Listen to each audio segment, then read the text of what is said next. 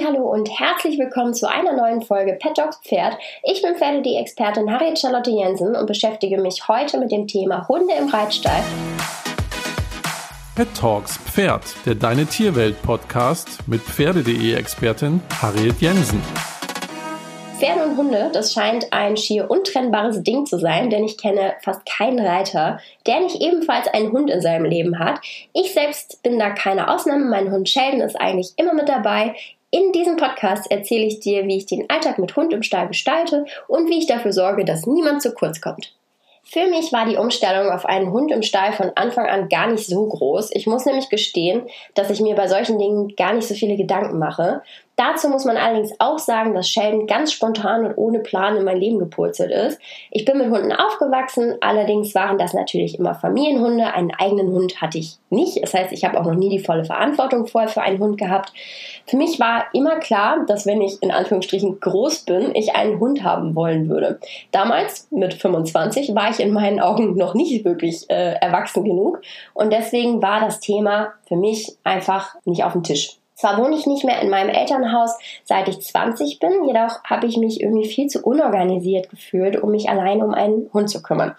Doch wie heißt es so schön? Es kommt immer anders, als man denkt. Und eines Tages war ich mit einer Bekannten verabredet, um mit ihr gemeinsam einen Kaffee zu trinken. Diese wiederum engagiert sich in einem Verein, der Hunde rettet und sie bekam an dem Tag spontan einen Hund in die Übergangspflege. Dieser Hund war Sheldon. Es kam, wie es kommen musste, und Sheldon hat sich in mein Herz gekuschelt an dem Tag. Nur zwei Tage später zog er dann bei mir ein und ist seitdem ein sehr, sehr, sehr, sehr großer Teil meines Lebens. Da ich jeden Tag für mehrere Stunden im Reitstall bin, musste Sheldon immer mit.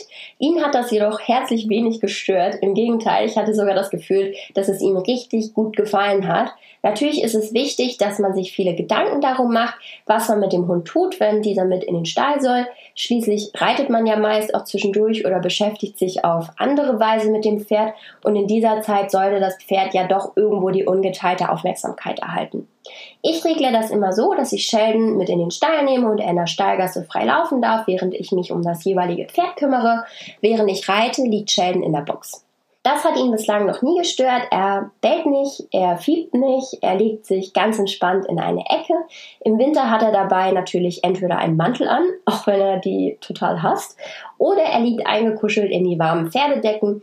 Wichtig ist übrigens auch, dass du beim Stallbetreiber nachfragst, ob Hunde im Reitstall überhaupt frei laufen dürfen. Das ist nämlich tatsächlich nicht in jedem Reitstall so.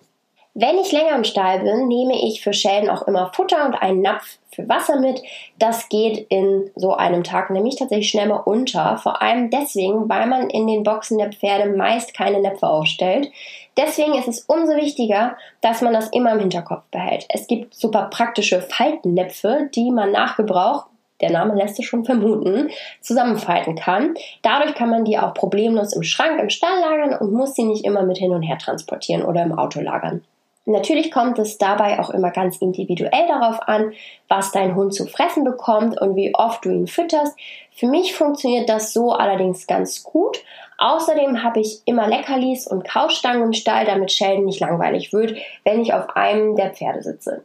Bei ihm habe ich tatsächlich die Erfahrung gemacht, dass er in der Box ruhig ist und schläft, während ich reite. Das haben ja auch mehrere Leute im Stall bestätigt, wohingegen er am Reitplatz oder in der Halle steht und bellt.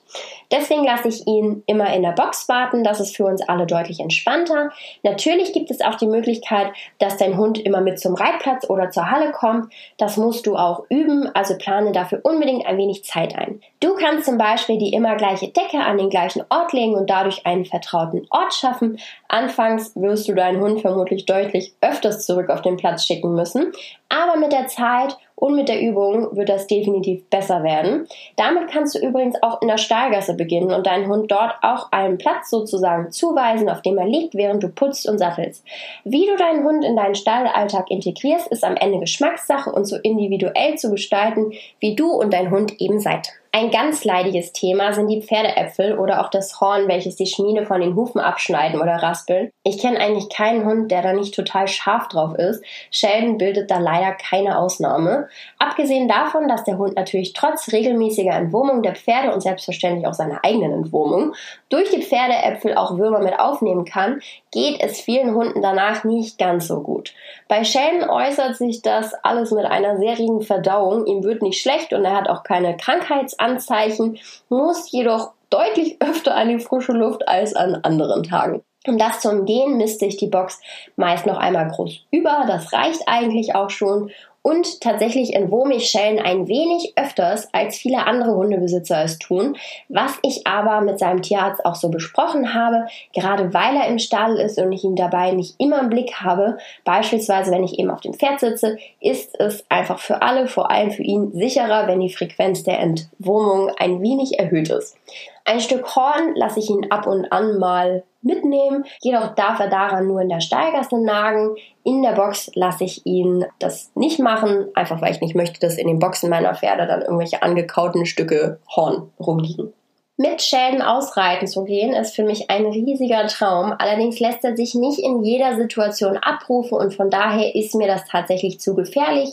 Ich war bereits in der Hundeschule und habe mir mehrere Möglichkeiten angehört und wir haben auch ein wenig mit ihm gearbeitet. Allerdings stoßen wir an manchen Stellen super schnell auf Granit. Shelly kommt, wie schon gesagt, aus dem ausländischen Tierschutz und war bereits vier Jahre alt, als er zu mir kam.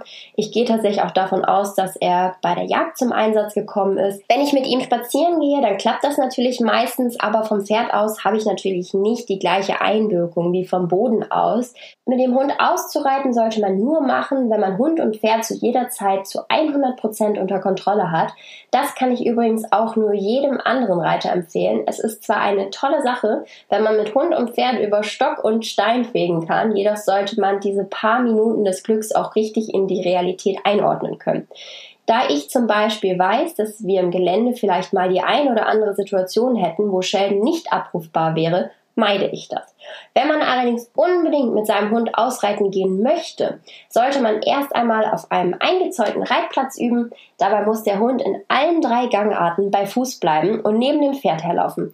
Vergiss nicht, auch dein Pferd muss sich daran gewöhnen, dass da plötzlich ein kleiner bzw. kleinerer Vierbeiner mitläuft. Wenn das auf dem Reitplatz alles einwandfrei klappt, dein Hund nicht zwischen den Beinen deines Pferdes durchrennt oder plötzlich einfach vor dein Pferd läuft, dann kannst du dich Stück für Stück ans Ausreiten herantasten. Beispielsweise kannst du erst damit beginnen, vom Reitplatz mit Hund und Pferd zurück zur Steigasse zu reiten und so kannst du die Aufgabe dann von Mal zu Mal auch steigern. Damit Shelly nicht langweilig wird, gehe ich mit ihm regelmäßig spazieren, auch im Stall, beziehungsweise integriere ihn auch in all meine Wege. Er kommt mit in die Sattelkammer, wenn ich ein Pferd auf die Wiese bringe oder wenn ich noch eine Runde spazieren gehe mit den Pferden. Je nach Pferd nehme ich ihn sogar mit zum Laufen lassen oder longieren. Das kommt allerdings dann immer ganz auf die Situation an und wie sehr ich mich auf das Pferd konzentrieren muss. Ich versuche Schäden also in jeder Situation so gut es geht einzubinden. Ich möchte allerdings eben auch für meine Pferde mit voller Aufmerksamkeit bei ihnen sein in den unterschiedlichen Situationen. Das heißt, ich wege von Situation zu Situation ab und entscheide dann, ob Sheldon jetzt mit kann oder ob ich ihn lieber in dieser Situation in der Box lasse. Das war's mit dieser Folge von Pet Talks. Ich würde mich riesig freuen, wenn du mir erzählst, wie du das mit deinem Hund handhabst und ob du vielleicht noch ein paar Must-Haves hast, die in deinem Stallalltag mit Hund und Pferd auf gar keinen Fall fehlen dürfen. Das kannst du mir in der Deine Tiere Community verraten und natürlich wie immer auch auf den Social Media Seiten von Pferde.de. Jetzt freue ich mich erst einmal, dass du heute eingeschaltet hast und hoffe, dass wir uns auch bei der nächsten Folge Pet Talks Pferd hören. Bis dann!